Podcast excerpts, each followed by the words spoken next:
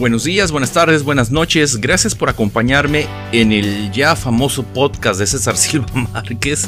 Ajá, Simón, sí.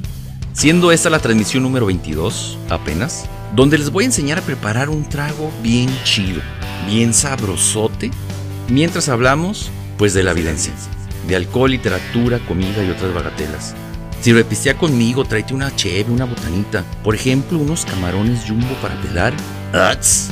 A ver qué pasa.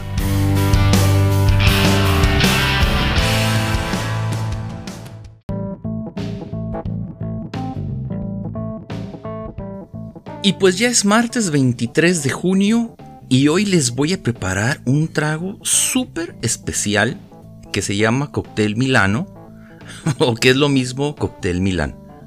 Pues así es, ¿verdad? Es lo mismito. Y se prepara así. Una onza de ginebra, una onza de galiano, una onza de limón. Se vierte todo en el agitador. Se agita con fuerza unos 10-30 segundos entre 10 y 30 y se sirve en una copa alta de martini y listo. El color es precioso, ¿eh? Te puedo decir eso desde ahorita mismo. Déjame decirte que es una amarilla como se ve al momento de servirlo, ¿eh? El enebro de la ginebra con el sabor de limón amarillo, pues se llevan muy bien. Haz de cuenta que son amigos de toda la vida o ya en su defecto amigos con derechos. Sí, así como lo escuchas. El Galeano y su botella distintiva, según varias fuentes, fue creado por Brandi Arturo Baccari, allá en la Toscana. Baccari. Ya en su nombre iba la penitencia, ¿verdad? Como si el que hubiera creado el tequila, por ejemplo, se hubiera llamado Tequila Isidro Rodríguez. Un chavillo flaco con lentes que le hacían bullying en la escuela y pues ya le decía a sus dos amiguillos, ¿no? Igual de pobres, con lentecitos, que ya adulto iba a ser algo grande. Y ahí va el pinche tequila por las tortillas, el tequililla comprando los cigarros para el papá, y siempre diciendo, un día haré algo importante. Y madres, el pinche tequila creó este destilado que hoy llamamos tequila. ¿Sí? Imagínate que se hubiera llamado agapito. Ahora mismo tendríamos agapito blanco, agapito reposado y agapito añejo. pues sí, así le pasó al brandy, que creó el galeano y pues ya el brandy ya existía. Tons, pues le tuvo que poner otro nombre, ¿verdad? Pero bueno, me desvió del tema. El galeano se creó en 1896 y entre sus 30 ingredientes contiene anís, jengibre y vainilla. Es dulce y con un hielito sabe bueno, ¿eh? Sabe muy rico, muy bien. Hay otros tragos que se pueden hacer con el galeano, el más famoso siendo el Harvey Wildbanger, que ya un día hablaremos de él, ¿eh? Pero de una vez te aviso, este Harvey Wildbanger es prácticamente un desarmador. Lleva vodka, lleva jugo de naranja y listo.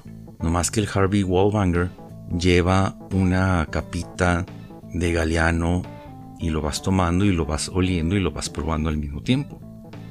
Ok, ya un día te lo prepararé.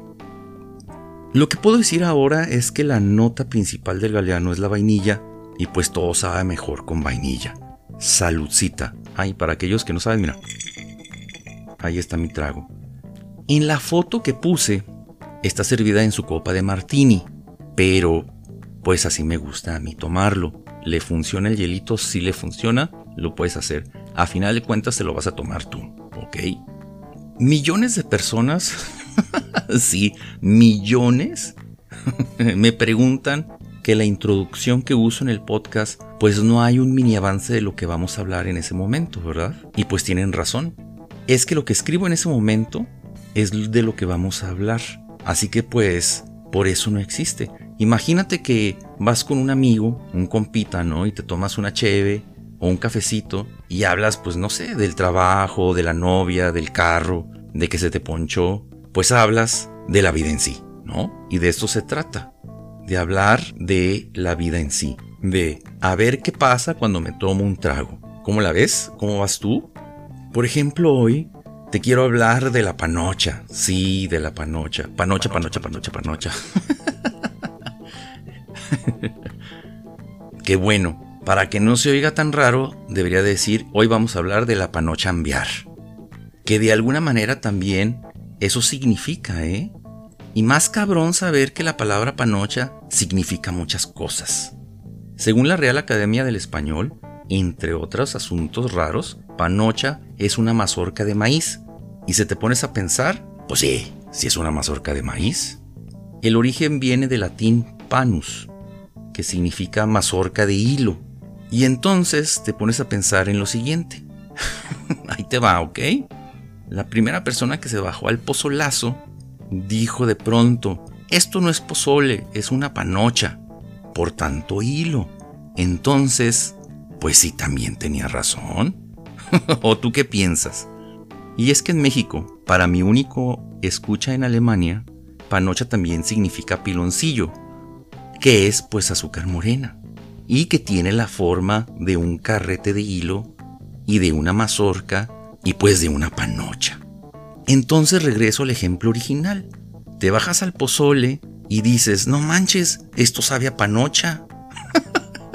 Tons se queda como panocha la panocha, que es un todo, como una verdad absoluta.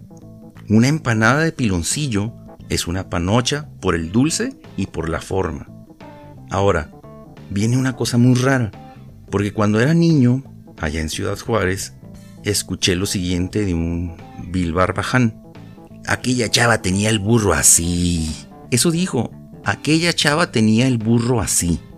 Y desde entonces no sé cuál es la relación del burro pues con la panocha. Carrete de hilo o azúcar morena, pues ya te dije que yo también estoy de acuerdo. Pero el burro, ¿cómo? Yo no le entiendo por qué le decía así. ¿Ok? Salucita, salud. Uy, está bien bueno esta onda, ¿eh? Está muy sabrosa. En otro asunto, hoy Magali Velasco Vargas les hablará de un libro sobre astronautas. ¡Ey! Haré un comentario y leerá un fragmentito de tal libro. Ahí les va. Soy Magali Velasco, soy narradora y Hoy vengo a hablar de Regreso a la Tierra, que es un libro publicado por Gris Tormenta, una editorial mexicana independiente que me gustó mucho su propuesta editorial, pero sobre todo este libro que se llama Regreso a la Tierra, Memorias y Reflexiones de nueve astronautas al volver del espacio. Voy a leerles un fragmento de la crónica de Rodolfo Neri Vela, este mexicano que tuvo la oportunidad de trabajar en la NASA y de estar en el espacio. El arte de las naves espaciales. Es un texto de 1985. Mientras volábamos en el espacio, la geometría del orbitor y sus dimensiones habían dejado de tener importancia, pues al no haber fuerza de fricción actuando, hasta una mole tan enorme y pesada como la pirámide del Sol de Teotihuacán podría volar libre y ágilmente en la misma velocidad de inercia. Pero a partir del primer contacto con la atmósfera, la geometría resultaba de vital importancia. Por eso su diseño respondía cuidadosamente a las exigencias operativas, tanto en las alas como en el fuselaje, para poder planear bien a una velocidad de miles de kilómetros por hora. Podemos decir que cada uno de esos orbitadores de la NASA es un verdadero prodigio tecnológico. No en vano, cada uno de ellos tiene un costo de fabricación de mil millones de dólares. Cuando faltaban 30 minutos para el instante programado de aterrizaje, nuestro querido Atlantis hizo contacto con la atmósfera a una altura de 122 kilómetros sobre el Océano Pacífico y a una velocidad 25 veces superior a la del sonido. Unos minutos después, la temperatura exterior de la nave había subido a más de 1200 grados centígrados, como expresó en cierta ocasión un distinguido astronauta norteamericano al referirse a este fenómeno térmico, íbamos viajando dentro de un horno volador, rodeados de una temperatura tan intensa que destruye los meteoritos. Y a pesar de ello, nosotros permanecíamos perfectamente a salvo, y el orbitador habría de terminar su viaje virtualmente sin daño alguno. En nuestros cuerpos, sin embargo, se estaban operando cambios notables. Los cinco centímetros de estatura que habíamos ganado en el espacio se iban perdiendo gradualmente. Nuestros rostros se iban deshinchando y las piernas empezaban a engordar. Por fortuna, nuestros pantalones antigravedad perfectamente inflados creaban la suficiente presión para que la sangre siguiera irrigando nuestros cerebros, pero eso producía una sensación tal como si tuviéramos una víbora enrollada en cada pierna y otra en el abdomen. Y al mismo tiempo las tabletas de sal que habíamos ingerido nos ayudaban también a prevenir cualquier desmayo. Fue así como planeando, durante media hora recorrimos los 8.000 kilómetros que nos separaban de la base Edwards cuando se iniciaron las maniobras de reingreso. El combustible del sistema de control de reacción delantero se había tirado para evitar que el centro de masa de la nave pudiera cambiar, alterando su posición. Conforme era mayor la fricción con la atmósfera, porque ésta aumentaba su densidad, se escuchaba un rumor creciente, como cuando el viento sopla con cierta fuerza, el cual iba aumentando de volumen. También sentíamos cómo iba aumentando la fuerza de aceleración. Nuestros brazos habían dejado de flotar para desplomarse de pronto y nuestros pies se apoyaban fuertemente en el piso hasta que alcanzamos una desaceleración máxima. Nos sentíamos de nuevo muy pesados, aunque sin dolor ni malestar alguno, pero sí desacostumbrados ya a esa sensación. Mientras, allá afuera, las moléculas del aire iban siendo aplastadas literalmente por los fuertes golpes de la nave y por ello emitían esa aureola de luz anaranjada. Mike Massimino es otro astronauta, narra así su experiencia. Cierta música funciona durante los intervalos de día, otra funciona mejor por la noche. Sting, Phil Collins, Coldplay y YouTube son fantásticos durante el día. Radiohead es perfecto para la noche. Es posible que OK Computer de Radiohead haya sido grabado específicamente para ser escuchado en el espacio y que todos los que lo han escuchado en la Tierra se estén perdiendo la experiencia completa. Las bandas sonoras de las películas también funcionan bien de noche. Dance with Wolf de John Barry, Meet Joe Blake de Thomas Newman, los escuché una y otra vez, flotando en esa ventana, viendo la tierra girar abajo. Todo ese tiempo había estado cerca de mis compañeros de tripulación, concentrado en la misión, controlando mis emociones. Pero ahí, solo en mi habitación, comencé a pensar en el viaje que había terminado, la belleza increíble que había visto. Comencé a llorar sin control. No eran lágrimas de tristeza ni siquiera de alegría en realidad. Estaba desbordado. Fue una liberación de todas esas emociones distintas que había estado conteniendo en mi interior, la alegría y la euforia y las sensaciones infantiles de asombro. Me senté ahí por 10, 15 minutos y lloré y lloré y dejé que todo saliera. Después me repuse, me bañé por primera vez en semanas, me puse los jeans y me incorporé a la tierra. Y pues eso fue Magali Velasco y los astronautas. Y como siempre digo, si ya conoces el libro, salud. Y si no, te invito a que le eches un ojo seguro, te gustará mucho. Ahora el asunto se vuelve muy interesante porque hasta esta fecha no ha habido pues un poeta, un narrador en el espacio.